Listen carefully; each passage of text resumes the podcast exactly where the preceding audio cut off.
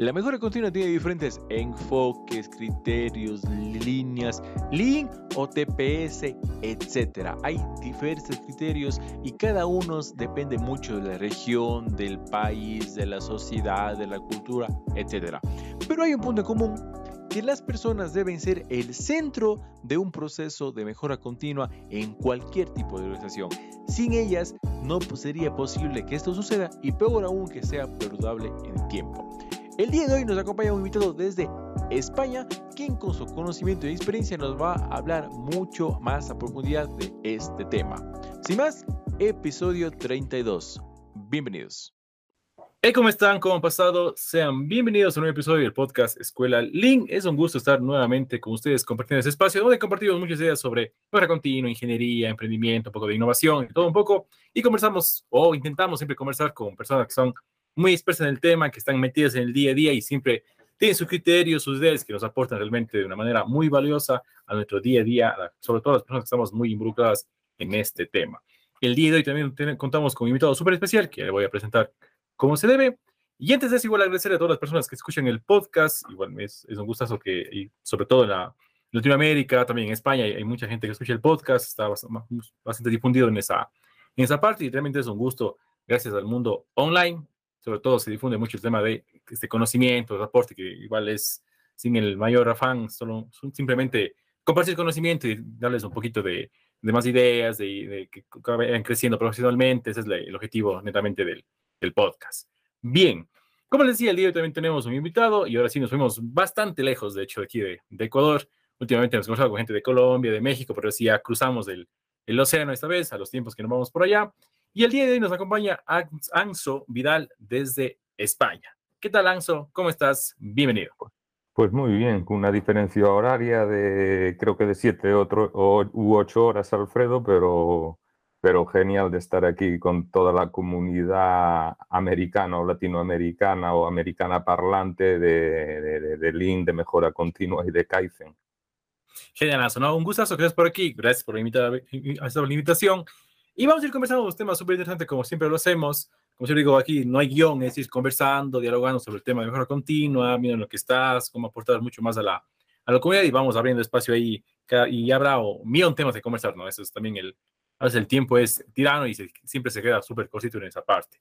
Anso, te pido que cuéntanos un poco sobre ti, preséntanos un poquito, qué haces, a qué te dedicas, qué estudiaste, en qué estás actualmente. Pues yo siempre me, siempre me, me defino últimamente como un ingeniero frustrado. Mi carrera, mi carrera académica ha ido siempre de, de la mano de, de la mano de las letras, de las personas, y incluso escapando de las ciencias.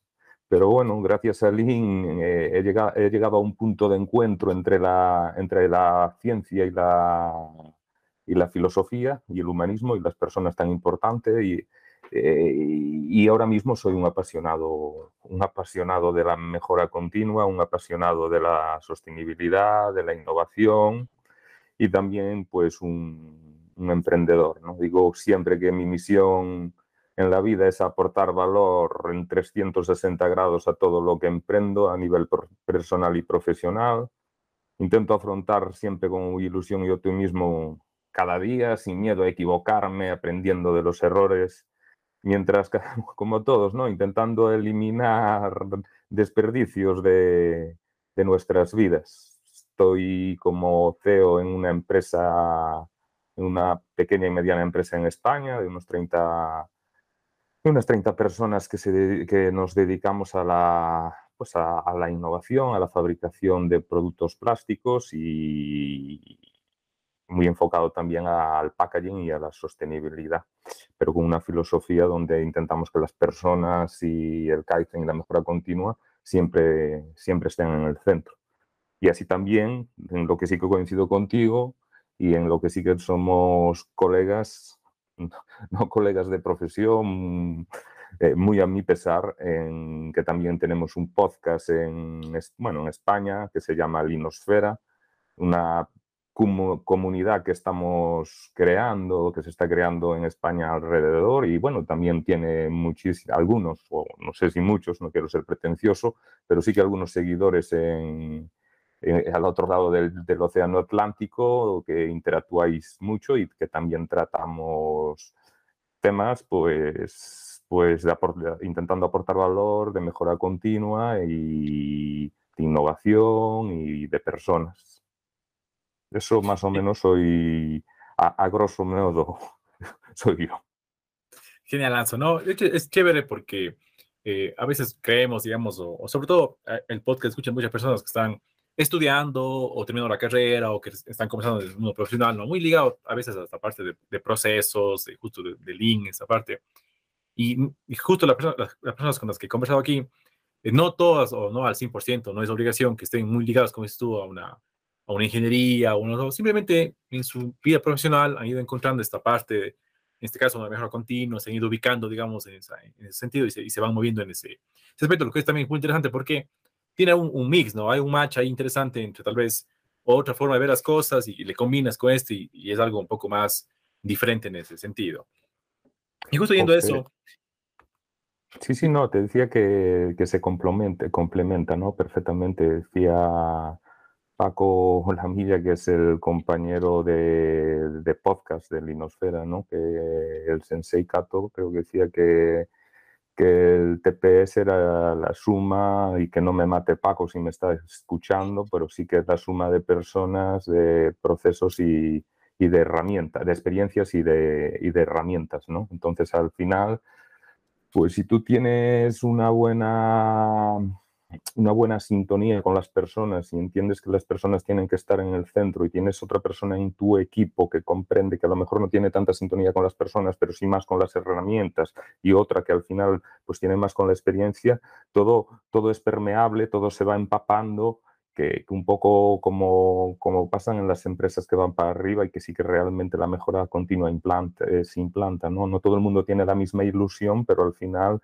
eh, eh, si tienes un buen equipo, como, marca los principios Kaizen, ¿no? Eh, de 10 personas, que mejor 10 personas que, se empapen y no una que sepa, que, sepa mucho. Entonces, a mí mejora, Lean, Kaizen o la mejora continua me han dado la oportunidad pues, de, de bajarme al de bajarme al Gemba y de aprender muchísimo de gente con muchísima experiencia, eh, la importancia de los estándares, de eh, aprender, en, aprender cosas que en mi vida había pensado que podría aprender y, que me podrían eh, ser tan útiles ya no solo para, para mi vida profesional, sino que hay una rama de Lean que yo defiendo, que es la, el Lean Life, que es un poco traer a la vida personal pues todas esas experiencias, ¿no?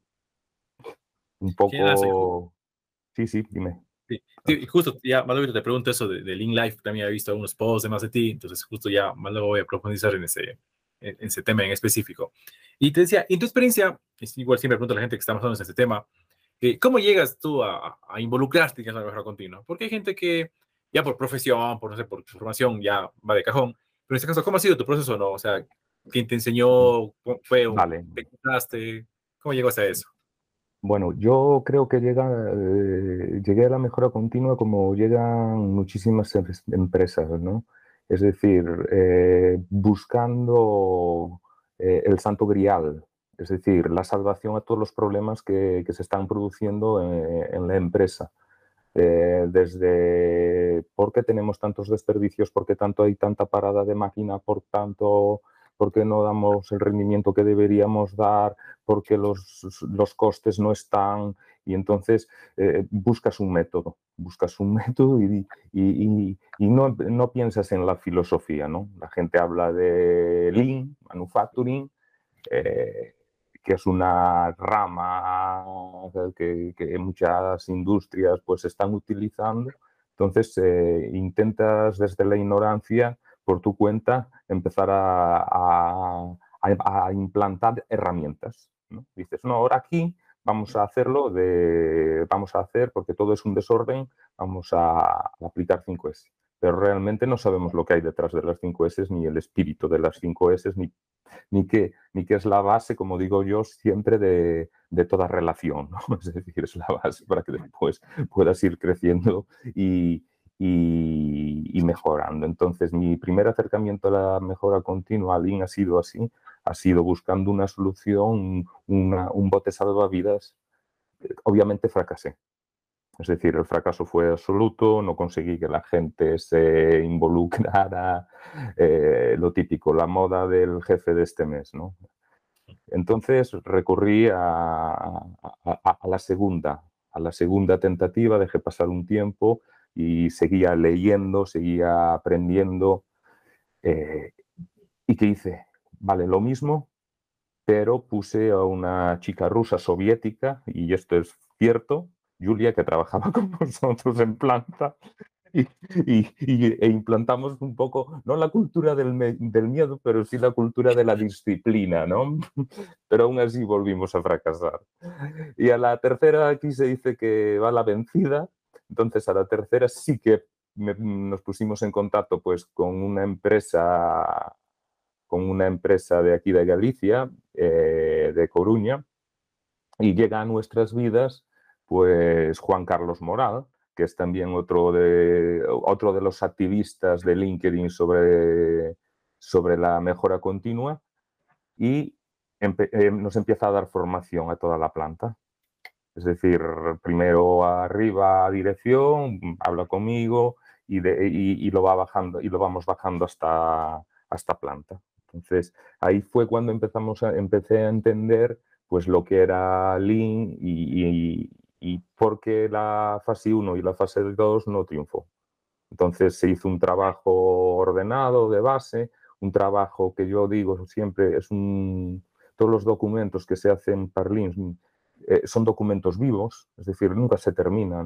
Eh, es, como el círculo de Demi, ¿no? Siempre eh, vas dando vueltas y cuando piensas que terminas hay, que, hay que modificar. Y ese fue, fue el éxito, que alguien nos enseñara cuáles eran los valores, si estábamos de acuerdo con esos valores, si estábamos de acuerdo de hacer así las cosas y, si realmente eso iba con la filosofía de nuestra empresa. Eh, descubrimos que dentro de nuestra misión, visión y valores, sobre todo valores, eh, se, asemejaba muchísimo. el, trato con las personas para nosotros siempre estaba en el centro. Es decir, las personas eh, la conciliación laboral, eh, pues los bonos sociales, eh, el salario emocional, eran temas que ya hacíamos en, en nuestra empresa. Sin embargo, no sabíamos no, no, sabíamos lo que había detrás de Lean hasta que nos lo explicaron y nos dijeron lo importante no son las máquinas, no son eh, los procesos, lo importante son las personas y a partir de las personas se empieza a construir todo lo restante. Genial. Sí, me parece interesante esa introducción que haces porque a veces uno piensa que al rato que uno implanta una herramienta y va a funcionar a la primera, ¿no? Entonces puede tomar meses, eh, tiempos largos, realmente depende mucho de la empresa en ese caso. Y por ejemplo, y tú me cuentas que eh, comenzaron, comenzaron así, como tú, por iniciativa propia, ¿no? Que creo que la mayoría hace eso, ¿no? Entonces está en un punto de partida, entonces empieza a trabajar algo, empieza a conversar algo, intenta diseñar, montar algo y, y se va cayendo, va funcionando esa parte. Y algo clave que es ahí es el tema de la, que el proceso sea sostenido en el tiempo, ¿no? O sea, que sin importar quién esté ahí, digamos, en el día a día, eso se mantenga a, futuro. al, fin, al final todo deriva, ¿no? Cuando todo funciona, todo deriva en, en la cultura organizacional, ¿no? Una entrevista que hacíamos con Lorena Cabanas, eh, que creo que tú escuchaste en el podcast, Lorena decía que, mm, que ella, como como está en GNK en recursos humanos, jefa de recursos humanos de una multinacional que también está en Vigo, el sector del automóvil, decía que, la unión que de la, unión de la parte científica y la parte humana eh, dentro del Lean Manufacturing o la mejora continua, eh, los ingenieros siempre se ocupan más del tema de procesos y herramientas y eh, es decir, del día a día y la cultura organizacional es algo de lo que se ocupa más pues la gente la gente que venimos pues de la parte de letras no la, de la parte del humanismo. Y, es cierto, una vez que empiezas a, eso empieza a empaparse en la empresa, eh, los ingenieros, los técnicos, todo el mundo pues eh, va formando y va creando la, la, cultura, de, la cultura de la empresa. Y, yo creo que la mejora continua como, como propósito en, cualquiera, en cualquier empresa o en la vida misma, pues tiene que ser eh, el, santo grial a alcanzar, como te decía antes, que nunca lo, nunca lo encontrarás y continuarás y continuarás. Y como se dice, ¿no? que la felicidad no está en la meta, sino que, la felicidad está, está durante el camino. Y yo que tengo contigo ciertas eh, aparte de tener un podcast, también comparto contigo el tema de la afición por las carreras de, de montaña, que te he visto en las redes sociales. Genial. Eh, sabes, como yo, que, que, mucho, que, que, da un gustazo llegar a la meta impresionante, ¿no? Pero esos paisajes y, y esas anécdotas que, que, te pasan durante la carrera, los desfallecimientos, la, la, la, la gente con la que vas hablando, pues eso, eso se tiene que disfrutar, ¿no? Pues con, con la mejora continua eh, sucede un poco lo mismo. Sí, no, genial, no, no sabía que estabas tan metido en la montaña y de verdad es un, es un sufrimiento de kilómetros, pero es una satisfacción, ese recorrido es, es único, es otra forma de... Es, es diferente, sí estamos medio con otras ideas los que nos dedicamos a, esa, a ese tipo de actividades. Es, genial esa parte y muy ligado al tema de mejora continua, porque atrás de eso hay muchas cosas, ¿no? Hay entrenamiento, hay, hay un poco de cosas, disciplina, o sea, no, no, es, no es así nomás que voy y corro mañana 20 kilómetros en la montaña, o sea, me mato. No, no, no funciona, no, funciona así. No, no, hay estándares, hay mm. métodos, hay... Pues sí, hay, hay, cierta, cierta similitud, ¿no? Muchísima similitud. Hay mantenimientos cuando tienes que parar en el habituallamiento, es importantísimo. Y dices tú, me lo voy a saltar el habituallamiento porque, porque voy muy bien y no me hace falta y ves que a los dos kilómetros pues te da, aquí decimos, una pájara, un desfallecimiento y, dices, joder, pues había que parar la máquina porque tocaba parar la máquina y había que engrasarla y era el mantenimiento planificado. Es decir, eso para mí es el Lean Life, ¿no? Lo que te decía antes, es la... Todo lo llevo al Lean, a, a la forma de, ver la vida y, a la forma de educar a un hijo, a la forma... Lean está en toda, la mejora continua está en todas partes. Exacto. Y justo vamos a eso. Habías nombrado también el tema de cultura, ¿no? Porque creo que todo se centra en eso, ¿no? Al final es que la gente en onda, ¿no? Se ha metido en eso, aporte, trabaje, esté todo en esa parte.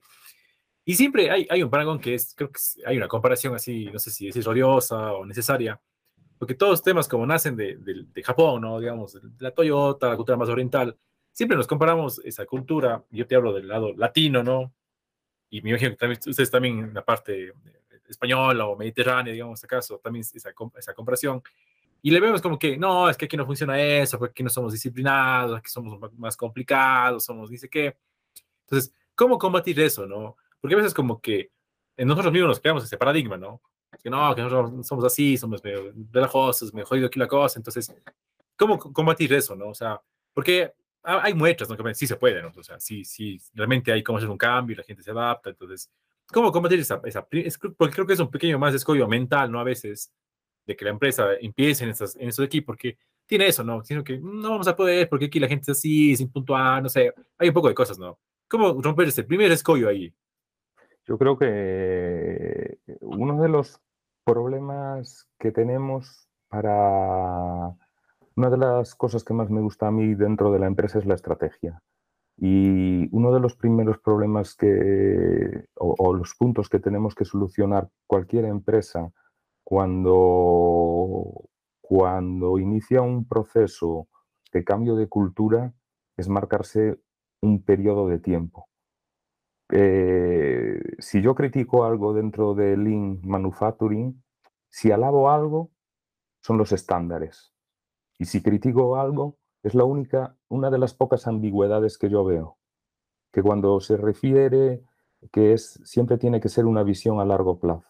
Pero eso no vale, porque a largo plazo no es lo mismo para ti que para mí, para otro. Entonces, para, para realmente empezar a crear una cultura, tú tienes que marcarte el tiempo que te das como si fuera una estrategia talmente, y, dices, no, mira, esto quiero hacerlo en dos, tres años y voy a hacerlo en un proyecto y voy a empezar por aquí.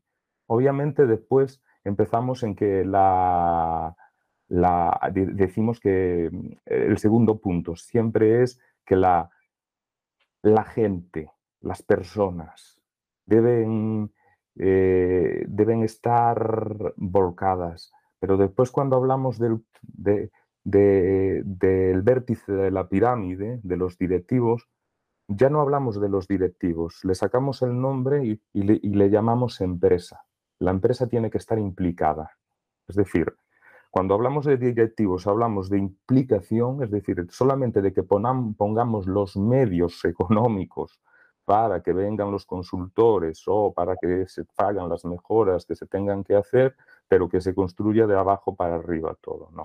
Lo primero creo que hay que marcar es un plazo, después se tiene que empezar a construir con el ejemplo, de arriba para abajo, con toda la formación, con toda la mm, ayuda que se pueda obtener, pero también de abajo para arriba. Y sobre todo la comunicación es básica y la perseverancia.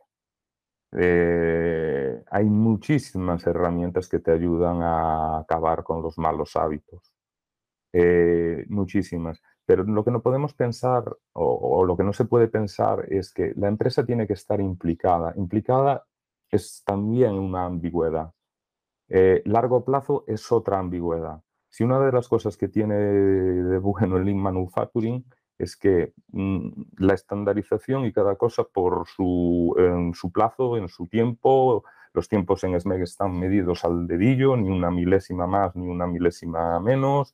Entonces, todo eso, todo eso, y, eh, unido a un liderazgo que yo llamo bidireccional y transversal, es decir, que haya feedback de abajo para arriba, de arriba para abajo y también eh, horizontalmente, y con muchísima paciencia es como empiezas a convencer a la gente, poquito a poco, muy poquito a poco, y nunca la acabas de convencer del todo, porque cuando tenemos que pensar que aunque estés aplicando eh, ya la mejora continua, ya herramientas de mejora continua, ya estándares, cuando tú modificas algo o quieres implantar otra mejora, tienes que tener en cuenta que esa mejora, aunque sea para bien, siempre implica una crisis, porque te rompe un hábito al equipo. Y el equipo está cómodo, siempre está cómodo. Ya cuando adquiere eso, está cómodo. Entonces dicen, joder, aquí viene el manager, el team manager, aquí viene el jefe, aquí viene quien sea, a, sacarnos de nuestra zona de confort. Sí, es verdad que tenemos espíritu Kaizen, sí, pero joder, ¿para qué mejorar? ¿Para qué meter esto más? ¿Para qué...? Em, entonces sabes que siempre va a haber una pequeñita, una pequeñita crisis y esas pequeñas crisis hay, hay que afrontarlas. A nosotros nos está pasando ahora con el sistema colaborativo informático de la empresa. Eh, nos estamos pasando de, a Microsoft Intenté personalmente que todo el mundo aplicase Microsoft, me equivoqué, entonces lo he reducido solamente al área, al área de negocio. Estamos haciéndolo porque implicó una crisis global de pasar de Google a, Microsoft, ¿no? Entonces, implicó una crisis global. Lo que hice entonces fue marchar atrás a mi equipo más cercano y ahora vamos a empezar a, a expandirlo poco a poco. Vamos a generar el hábito, vamos a que vean que, empieza, que empiezo yo. Eh, mm. Pero al final lo, lo, lo, más importante es tenerlo claro, tener un plazo de ejecución y tener un plan. Y a partir de ahí se genera una cultura. Que una cultura no se genera en un año, ni en dos, ni en tres, ni en cuatro. Yo mm, creo que una cultura es una cuestión que de todos los días. Genial. Sí, de hecho, no, no tiene una, es una, rueda sin fin. Es, es un proceso súper largo. O sea, y, y, todos los días se bajaron algo. De hecho, yo tengo un evento ahí. Pues también nos pasamos de, de la nube, nos pasamos de Dropbox a, a, a OneDrive. Y fue un relajo también hasta que la gente igual. Porque hay, hay cositas que varían, ¿no? Pero sí, sí, o sea, son cosas pequeñitas, como son crisis así del, del día a día, pero que al final hay un objetivo más, macro, ¿no? Que ayudar, que dice que un poco de cosas así a, mejorar, pero son esas cosas que realmente pues tú hay que ejecutarlas y ir así viendo el objetivo. Y cuando ya, ya en la práctica, Anso, porque a veces uno, dice cuando oye las herramientas, ¿no? Y eso, eso pasa mucho cuando, cuando, los chicos salen de la universidad o recién graduados, les dan herramientas, ¿no? Que las 5 S, que el SMED, que ni sé qué, por aquí. Y a veces uno piensa que es llegar ahí, ok, mañana vamos a empezar 5 S y ya, se fue, ¿no? De largo, ¿no? Entonces no funciona tan así, ¿no? Es, o sea, puede que sí, o sea... Yo veo un salto, no sé, no sé cómo lo ves tú ahí en Ecuador o, o, en América eh, Central, pero yo en España eh, veo un salto muy grande desde la universidad hasta el mundo laboral. Es decir, eh, curiosamente, una de mis aficiones principales es dar mentoring a chicos jóvenes y, siempre que viene alguna universidad o algún estudiante a hacer las prácticas de la carrera, siempre nosotros somos la empresa que siempre decimos que sí. Y ahora mismo hay una chica en el área de negocio que se llama Sheila, que, hizo comercio internacional. y ayer hablaba con ella y me decía que estaba totalmente frustrada frustrada, que se estaba dando de cuenta que en estos dos, tres meses que lleva con nosotros aprendió más que en toda la universidad, que, no vale, que, le estaba quitando el sueño, ¿no? Entonces, eh, primero me disculpé por no darle el feedback porque, semanal, porque la verdad es que la chica eh, vale mucho y, tiene buenas ideas y es una, una chica formada, pero claro, ella veía muchas veces y me, me decía, eh, es como cuando me sentí, me, falta proactividad, me falta que estoy fuera de juego, me falta que todo el mundo me tiene que decir lo que tengo que hacer. Eh, es decir, eh, la gente no sale preparada para el mundo laboral, sale con conocimientos, pero mm, supongo que ahí sois muy, aficionados al fútbol, como aquí en Europa, ¿no? tú imagínate este que le da que se pone en el sitio, empieza a tocar el futbolista, sobre todo en las presentaciones, empieza, a tocar el balón y da 500.000 toques sin que se le caiga al suelo. Eso está muy bien, pero después, cuando se pone en la cancha 11 contra 11, mira para todos lados porque debe pasar el balón por todos lados y no, y no es capaz de hacer nada, ¿no? Pues yo, yo creo que eso sucede un poquito. Tienes mucho conocimiento, pero no sabes cómo aplicarlo y, y, te sientes perdido. Y eso es en Europa por lo menos, y, creo que más que Europa, es una asignatura pendiente. Y, me da la sensación que ahora con, la, con lo que hay en Internet, la universidad aquí cada vez se siente como menos necesaria. Es decir, tú puedes adquirir el conocimiento en, en las redes, en, en Internet, en, en, una carrera universitaria, a través de una web, eh, que te, al mismo tiempo te permite estar trabajando eh, y al mismo tiempo te permite eh, obtener, la, obtener la experiencia, ¿no? Te cuento otra anécdota porque yo soy muy hablador, ya, ya lo noto, que, que, no te dejo hablar casi, te voy a robar el programa, Alfredo. Bueno, hay una chica que también está haciendo eh, no prácticas, tiene un contrato a media jornada y por la tarde estudia un ciclo formativo. Y estuvo haciendo eh, una de las asignaturas, bueno, el ciclo formativo es de marketing, una de las asignaturas era estrategia. Entonces, junto conmigo y junto con otros asesores, estuvo haciendo ella la estrategia de la empresa. Es decir, el plan de internacionalización, eh, el plan de recursos, bueno, todo, el plan de marketing. Y cuando llega, le preguntamos qué nota le ha dado el profesor y me dicen, me ha, me ha puesto un 7. Me cago en la mar, con el dinero que nos hemos gastado, ¿no? Claro, pero al final piensas que es un profesor que nunca ha trabajado en ninguna empresa, no sabe lo que es el mundo laboral, nosotros seguramente no hemos ido por el libro y nos hemos saltado partes porque sabemos que, eh, bueno, aplicamos bastante el Hoshinkanri nosotros y, y, el profesor le puso un 7 y, yo te prometo que para mí eh, no, porque la, yo participara en esa estrategia, sino por, la empresa que nos ha ayudado, por, el equipo que se ha involucrado, era un trabajo pues muy bien hecho. No voy a decir que de, de 10, pero un trabajo muy bien hecho. Claro, pero es que ese profesor nunca ha pisado una empresa, no sabe lo que es una máquina, no sabe los problemas con los que te encuentras el día a día ni cómo resolverlos. Ha pasado de, estudiar su carrera de magisterio, de, ingeniería, de biología, de, derecho a profesor. Mm, creo que, eso te limita que te limita mucho, ¿no? a la hora de poder enseñar, lo que, vuelvo a tu pregunta, ¿no? Que es un poco eh, llega el chico y piensa que aplicar SMET es, ya está, venga, cronómetro, ¿qué se, se puede hacer con la máquina en marcha? ¿Qué se puede hacer con la máquina parada? Quieto, quieto que esto no es tan sencillo, que aquí hay muchísimas más cosas con las que, con las que hay que contar, que, el día a día es, es impresionante lo que te, lo que te engulle, ¿no?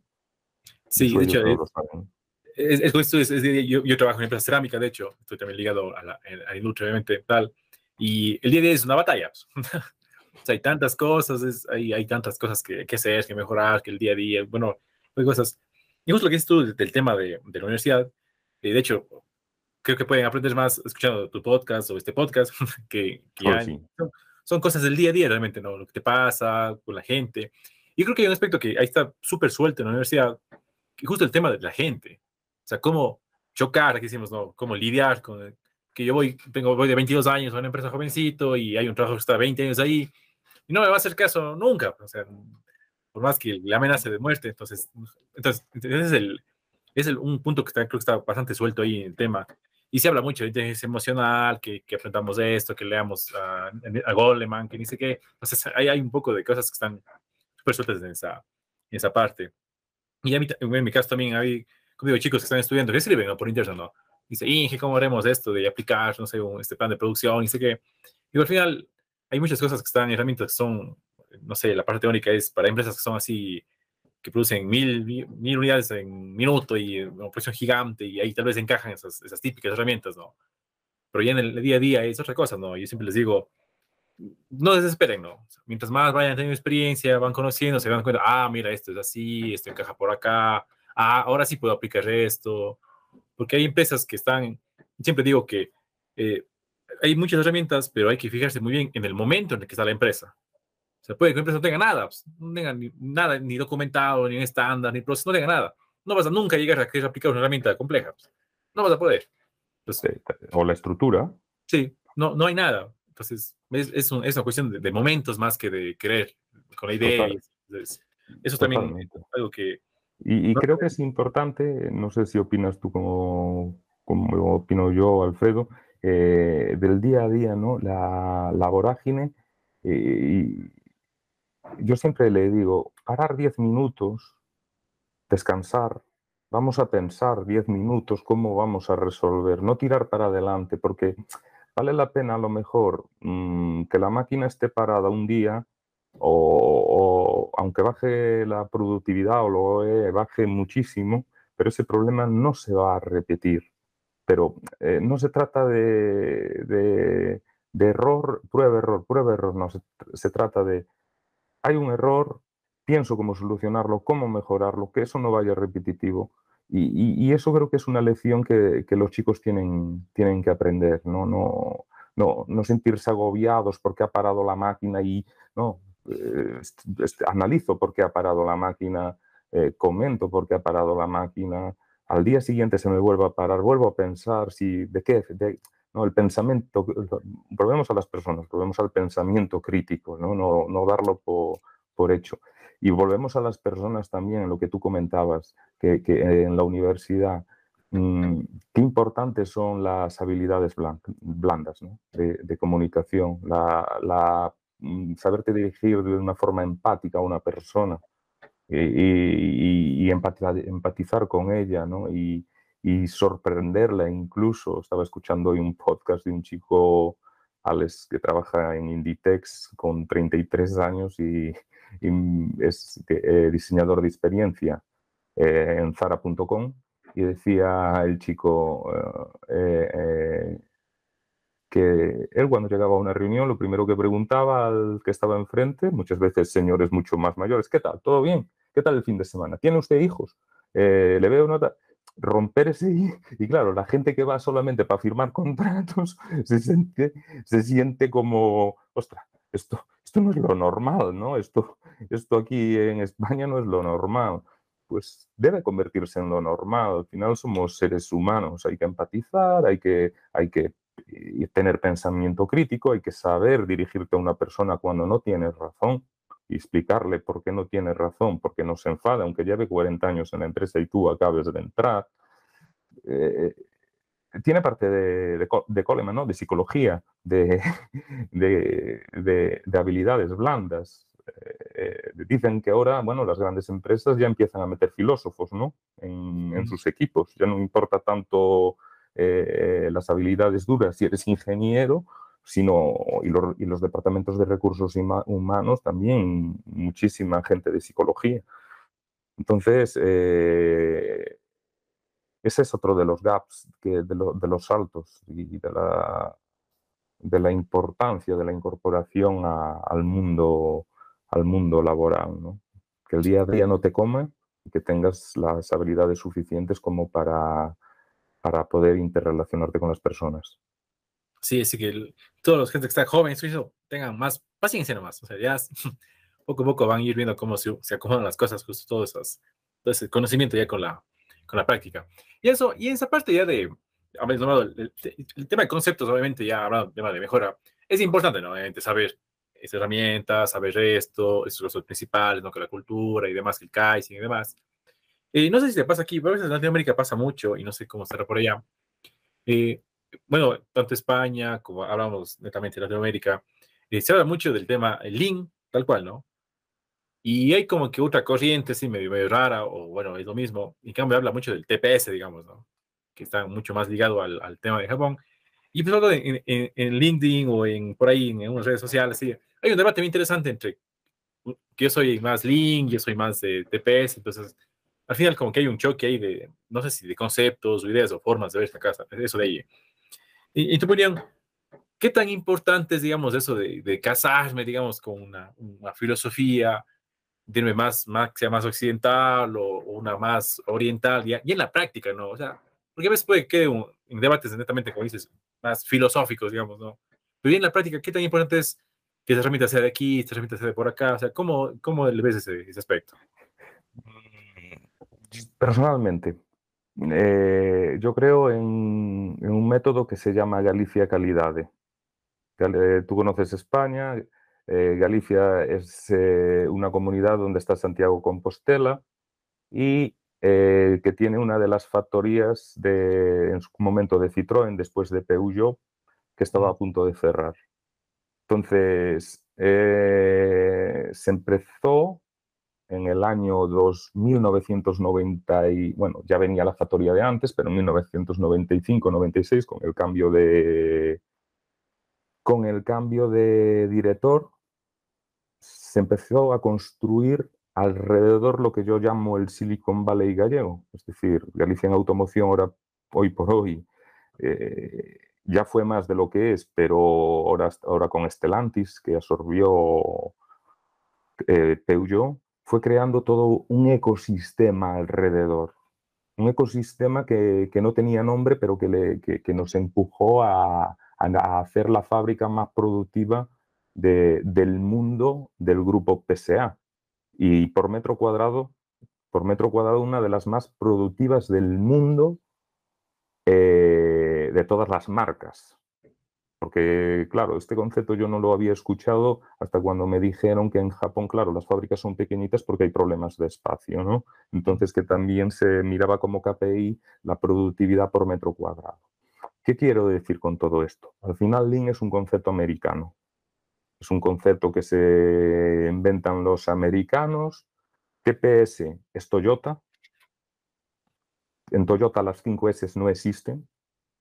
Y Galicia Calidade es el método de, que, que, que, encajó en la cultura de, Galicia, es decir, de una forma de hacerla, eh, cada país tenemos, o cada, cada región, cada, incluso cada industria, ¿no? Eh, tiene una forma diferente de hacer las cosas. Seguramente que la forma de aplicar 5S en tu empresa y en la mía es diferente. Seguramente que si intentamos eh, exigirlo de una forma em, no, no, no, no, no, no lo haríamos bien. Es decir, incluso en la misma actividad, dos empresas, una que está enfrente a otra, eh, los mismos métodos con una población muy similar eh, fracasan. Es decir, se crea incluso en una propia empresa una cultura organizacional, una sociedad particular. Para mí, personalmente, soy de los que opino que todas esas herramientas que te da TPS, que te da Toyota, que te da cada uno las tiene que interpretar en base a las personas, a la sociedad, a la cultura que hay alrededor. Es decir, eh, eh, el término Lean evolucionó con gente eh, en ciertos sectores al Lean Six Sigma, seguramente a la estadística, a la probabilidad, donde seguramente era muy necesario, o ahora está evolucionando al Lean Office, pero todo parte del TPS, ¿no? del sistema Toyota, el sistema más puritano que hay o más clásico de donde nace absolutamente todo y donde ellos pueden tomarse, saltarse a la torera, que aquí no se hace 5S porque eso ya está en la gente involucrado, ya no entienden otra forma en su cultura de hacer las cosas que no sea 5S. 5S es un concepto que nos hemos inventado los occidentales, ¿no? Entonces, eh, el método bueno, para mí, como decía, personas, experiencia y herramientas. Eh, el origen, el Big Bang, TPS. Eh, Lean Marketing o Marketing, como le quieras llamar, es algo que se sacan los gringos, como se dice ahí en México, para competir por cómo lo están haciendo cuando viene General Motors, va de capa caída y Ford, y, vamos a traer esto, vamos a ponerle otro nombre, y, el Instituto Massachusetts hizo un, estudio brutal, pero realmente yo creo que los, los japoneses no le dan tanta importancia a, cómo hacen las cosas, porque forma parte de su cultura hacerlas así.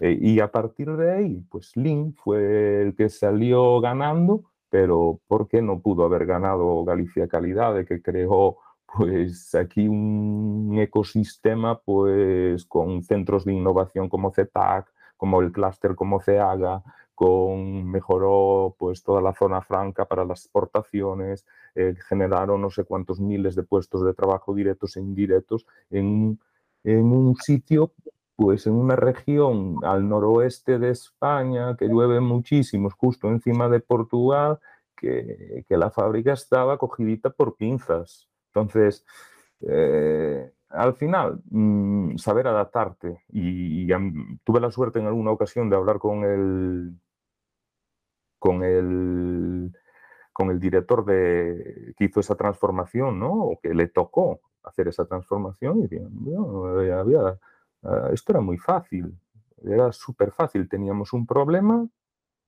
pedíamos a Toyota visitar su fábrica para ver cómo lo estaban haciendo, pues creo que era con la cabina de pintura y, solucionábamos un problema porque tenía un problema con la pintura, después venía el otro, puertas abiertas, eh, entre ellos mismos colaboraban, ¿no? Y me parecía algo pues increíble, ¿no? Que hubiese, que hubiese esa, transparencia, esa transparencia. De hecho, fue la primera fábrica de, España que, que, empezó a fabricar para, para Toyota. Y creo que de Europa también, mm, eso no estoy seguro. Eh, ¿Pero por qué? Porque todos esos valores había que encajarlos en la sociedad de aquí. Y eh, esta persona los encajó de cierta forma, mm, basándose en las personas, basándose seguramente en muchísimas herramientas, en un equipo de trabajo maravilloso y una implicación de las, de las personas. PPS solo va a funcionar en Toyota, Lean son herramientas y son herramientas básicamente eh, y procesos, pero las personas de Ecuador las conoces tú, yo no las conozco. Va a ser muy difícil que yo sea capaz de, generar una empresa ganadora en Ecuador con una cultura española, aplicando las mismas herramientas que tú estás aplicando en tu, a tu planta o a tu equipo. Yo creo que sería muy difícil, pero bueno, tampoco, tampoco imposible, pero más difícil. ¿Qué Sí, justo esos, esos, esos, primeros, esos primeros eh, tips, digamos, o son lo importante, saber que pues esto, al final hay las herramientas y cada uno verá cómo adapta, ¿no? O sea, de eso se trata, ¿no? La idea es que hagas algo, ¿no? O sea, que vayas a lo mejor y ya después irás viendo cómo vas adaptando esas herramientas que hay millones a la realidad de cada, de cada empresa. Anso, y el tema de la tecnología, por ejemplo, porque se habla mucho que el tema de, es, del link, o sea, está enfocado a las personas, trabaja mucho, pero ahora la tecnología va dando espacio, ¿no? Eh, hay un libro muy bueno que se llama, ya no recuerdo cómo se llama, es de, habla sobre inteligencia artificial, entonces, ¿cómo nos va a quitar el trabajo, no? Y hay que ponerse pilas en tema de servicio, este tipo de cosas, ¿no? Entonces, hay esas, esas, esas, corrientes, digamos, ahí. ¿Cómo ir empatando eso, no? Al, al, mundo empresarial, al día a día, ¿no? Que la tecnología, ahora, tema pandemia, hubo mucho trabajo remoto, la gente ya está en la casa, unos ya no van a volver, ya volvieron más a la presencialidad, los equipos cada vez están más automatizados. Es como ir empatando eso, ¿no? O sea, ¿cómo, cómo, cómo está ese, esa relación actual, digamos? Me encanta. Aquí había un tío que decía en España, no sé si tú lo recuerdas, que decía siempre, me encanta que me hagas esa pregunta, ¿no? Pues a mí, me encanta que me hagas esa pregunta, porque cuando me preguntaste cómo llego al Lean, se me olvidó decirte que llego al Lean entre la segunda y la tercera tentativa, mm, intenté tirar de tecnología y me puse en contacto con un centro de con un centro tecnológico que me presupuestó algoritmos para solucionar mis problemas. Los algoritmos que valían 120 y pico mil dólares, euros, perdón. Eh, esto, me parece...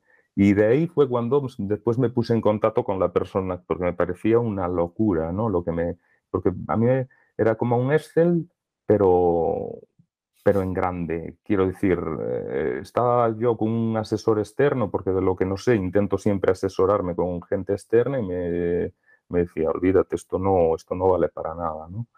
Entonces, mm, Alin también llegó por la tecnología.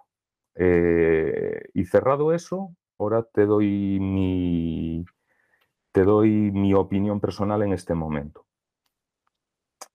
Creo que está sobredimensionada en Europa. Es decir, eh, a nosotros nos importa el primer paso que das dentro de en una empresa pequeña, y tú lo sabes seguramente, es sacar el intentar calcular las paradas de máquina y las OEs, ¿no? Es, lo básico, es decir, eh, cuantas menos paradas, ¿qué OE tengo, no?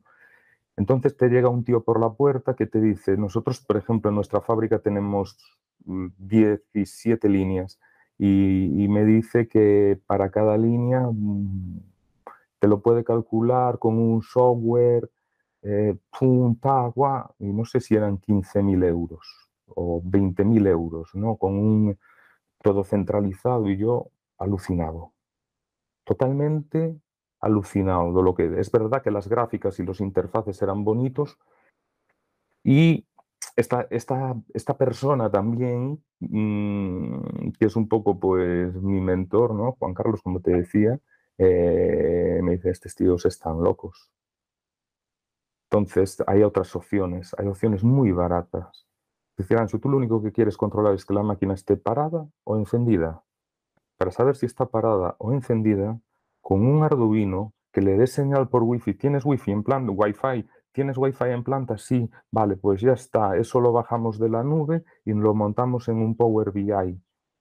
Y por, creo que 10.000 máquinas, sí, perdón, entre 10 y 15.000 euros tengo conectadas todas las máquinas a un Power BI sacándome, eh, no a un Power BI, a una plataforma web que me hizo una persona que me valió muy poquito dinero, eh, haciendo, haciendo, viendo las máquinas si están encendidas o apagadas. E incluso todos los chicos de cada turno andan con un móvil donde pueden ellos mismos anotar, pues hacer partes de trabajo sobre cada máquina, el motivo por qué ha parado, desde la simplicidad total. Yo creo que nos están engañando, creo que hay herramientas muy válidas, muy, muy, muy válidas. El sistema de Arduino nos lo montó la Universidad de Vigo, está acabando ahora de montárnoslo, el grupo, un grupo de la, de, la, lo diré, de, ingeniería, de ingenieros industriales de la Universidad de Vigo. Flipante, alucinante. Todo eso va a una nube y se descarga pues en esa plataforma web que me ha montado otra persona por un precio ridículo que se adapta a mis necesidades. Al mismo tiempo digo que me evita muchísimo papel. Y, uno de los puntos más interesantes, por ejemplo, que me, ha ayudado la, que me ha ayudado la tecnología es involucrar más a la gente eh, en la mejora continua. Porque desde que cambiamos y hacemos con las auditorías de 5S y de TPM, pues con la tablet o con el móvil, la gente hace muchísimas más que cuando las hacía con el papel. Yo las tengo más centralizadas, puedes mirar, puedes sacar el pareto de por qué se producen más las averías. Entonces, ese tipo de tecnología, pues sí es buena, pero desde Microsoft, desde las listas de, Microsoft, se puede hacer perfectamente. Es decir, mm, creo que nos, que nos quieren engañar un poquito y decir, y eso lo hacéis muy bien, lo hacéis muy, muy, muy, muy bien ahí. Me, encanta, porque sigo en México, sigo empresas que muy, por muy poquito dinero y estuve en contacto con algunas en su momento, por muy poquito dinero te montaban algo también muy similar. Y, eso también es mejora continua. Eh, ¿Por qué? Por, es aprovechar al máximo todos tus recursos para aportar valor, ¿no? Y, y, recuerdo que estaba mirando el tema de la productividad y de las OES y cómo implantar esto, y veo que, que, en América Latina hacéis lo justo, lo que necesitáis. Es decir, no me vendas em, experiencias de usuario, máquinas que hagan... No, no me vendas mm, eh, sueños que yo no necesito. Eso está bien para ciertas empresas que, operan a unos niveles brutales y seguro que es lo que necesitan, pero tenemos que recordar que el 95% de las empresas en España, en Europa, somos empresas pymes. Y estas pymes, pequeñas y medianas empresas, la mayor parte que no llega a, 50 trabajados, no necesitamos esa, tecnología. no estamos, la industria 4.0, ¿no? que aquí está muy de moda, y, y, todo tiene que ser 4.0. Pero ¿qué me estás contando? Si, si no llegamos ni a la punto la, mayor parte están aún cubriendo papeles a mano y el más avanzado está en Excel. Eh, esa es la realidad. Hay una empresa aquí que ahora en España salió una ayuda que te dan 12.000 euros para digitalizarte a las em, pequeñas y medianas empresas, ¿no? Todo esto del COVID vino de Europa, por si no lo conocéis, y nosotros eh, eh, tenemos todos los datos de producción del RP volcados a un Power BI, eh, tenemos todo digitalizado en cuadros de mano.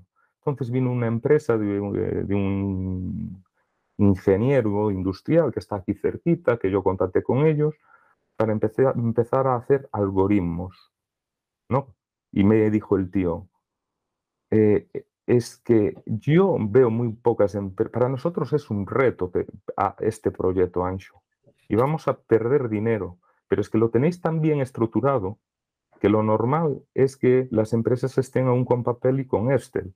Entonces ellos nos van a empezar a prescribir y a predecir pues en la, en la área de operaciones pues el tema de mantenimientos, el tema de mejoras y demás, que sí que creo en eso, pero realmente eh, creo que cada uno se tiene que subir a la industria 4.0 en el vagón que le pertenece.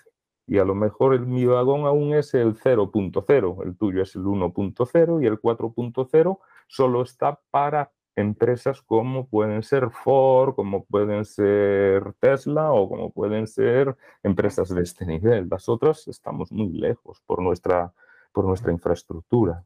Y es una mentira que nos están contando, por lo menos aquí en Europa. Sí, es súper, me parece súper tu criterio en esa parte, porque sí, generalmente se oye, ¿no? Tecnología, tecnología, el discurso dice la industria 4.0, que el Big Data, ¿no? Los datos y un poco de cosas ahí.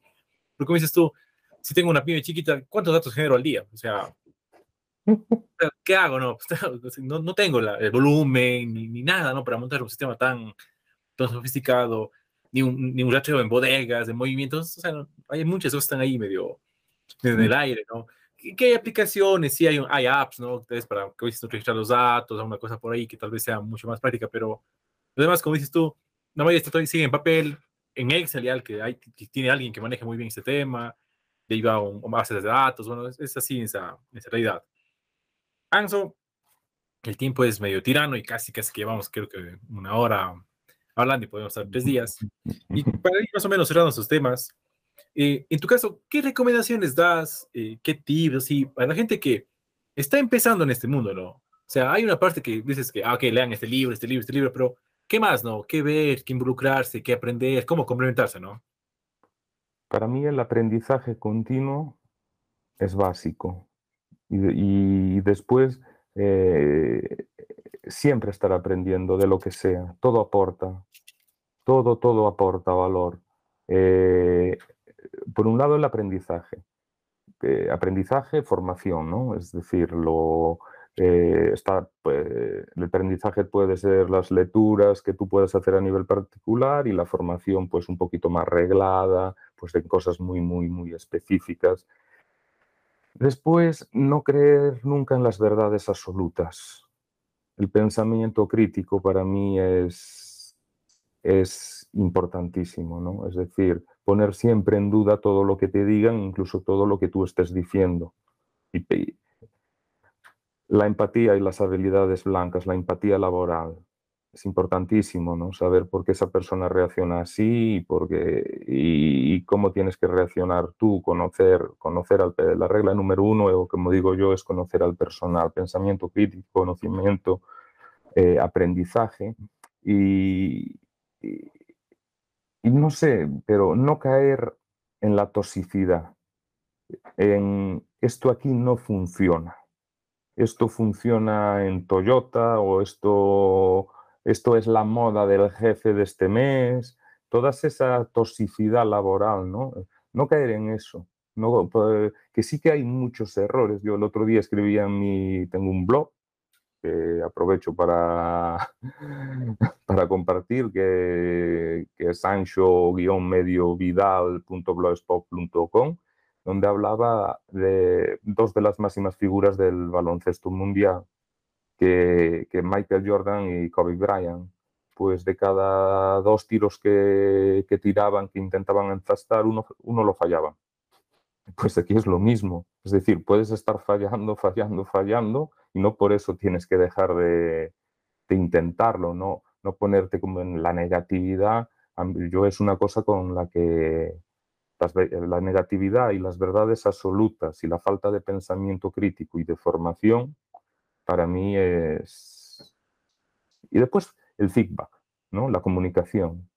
Mm, pedirla y darla.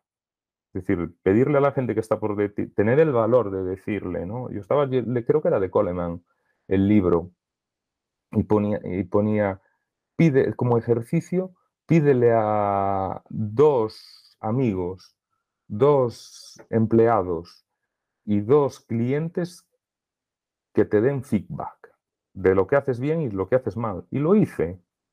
Y, dos, y dos de los empleados lo hicieron, de la gente más cercana, y me decía que muchas veces uno de los fallos que me veía era la impaciencia, que quería correr mucho, que, y me hizo reflexionar y, de verdad eh, me di cuenta de que sí, pues sí, es verdad, soy una persona a veces impulsiva, ¿no? Entonces, para mí esa es la comunicación, el aprendizaje, conocimiento, el pensamiento crítico eh, y no creerte que, mm, que, estás, que, que, el Lean es lo mejor.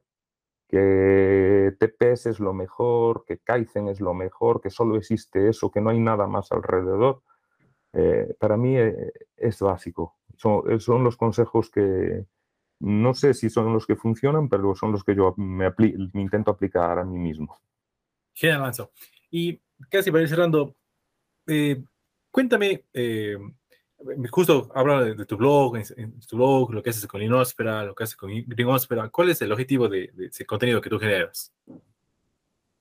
Pues el objetivo e, es, crear una comunidad ¿no? real, una comunidad, una filosofía, eh, eh, un punto de encuentro de, de, muchas personas que unos le llamarán Scrum o metodología Agile, metodología Agile, otros le llamará teoría de las restricciones, otro le llamará TPS, otro Lean Sigma, otro no sé qué, yo Galicia Calidad, pero al final eh, todos tenemos un punto de encuentro, que es que queremos mejorar, queremos aprender y, ese es el objetivo, ¿no? Hacer reflexionar a la gente y, tener un punto donde podamos todos pues eh, continuar mejorando y compartiendo y aprendiendo y aprendiendo como lo estáis haciendo vosotros ahí que, sois una sociedad, Ecuador no es España, es otro tipo de sociedad, la gente piensa de otra forma, qué problemas os estáis encontrando, si nosotros ya nos los encontramos poder, pues yo lo he hecho así, prueba esto, prueba lo otro, poco un poco compartir el conocimiento, porque si te pones a pensar realmente y, sales de los grandes clásicos, ¿no? Eh, de los libros, pero realmente en la actualidad eh, yo no veo, a lo mejor estoy equivocado, pero no veo tanto gurú, ¿no? Es decir, veo, veo que como eh, que, todo ya está, mm, no inventado Sí, sí, las herramientas ya son esas, ya casi nadie innova en herramientas o... joder, pues yo, nosotros planteamos, yo tengo una, tenemos un plan que se llama Curmax, pues donde, pues mi filosofía ideal de trabajo, ¿no? Que parte de personas, planificación y, y después eh, restricciones. Y meto todo, pues metes Lean, metes teoría de las restricciones, que también es súper importante, saber dónde vas a tener pues, los embudos y, pues eso es, eh, eso es un poco la idea de, de Linosfera. Qué, Anso.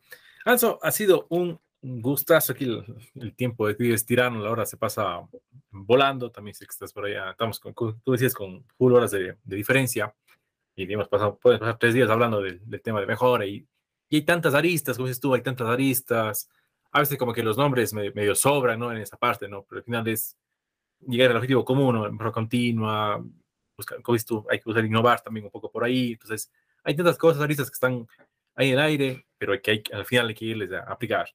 Anso, para ir terminando, ¿dónde te podemos encontrar? Yo te encontré por LinkedIn, ¿dónde, dónde cómo están las redes sociales, pues, y demás? Eh, eh, yo mm, casi todo pues que publico en LinkedIn, en Ancho Vidal. Eh, según si buscáis un grupo de Linosfera también, hacemos el podcast en Spotify que se llama Linosfera eh, con, con, Paco Lamilla y siempre traemos gente pues con muchísima experiencia. Llevamos tres o cuatro episodios, hacemos uno mensual y ya nos cuesta. Somos, somos un poco, lo tomamos de una, forma relajada, pero sí de una forma muy similar a la tuya en el sentido que sin guion, pues vamos hablando y vamos comentando y intentamos, eso sí, cada vez poner un tema de conversación con una persona y una experiencia.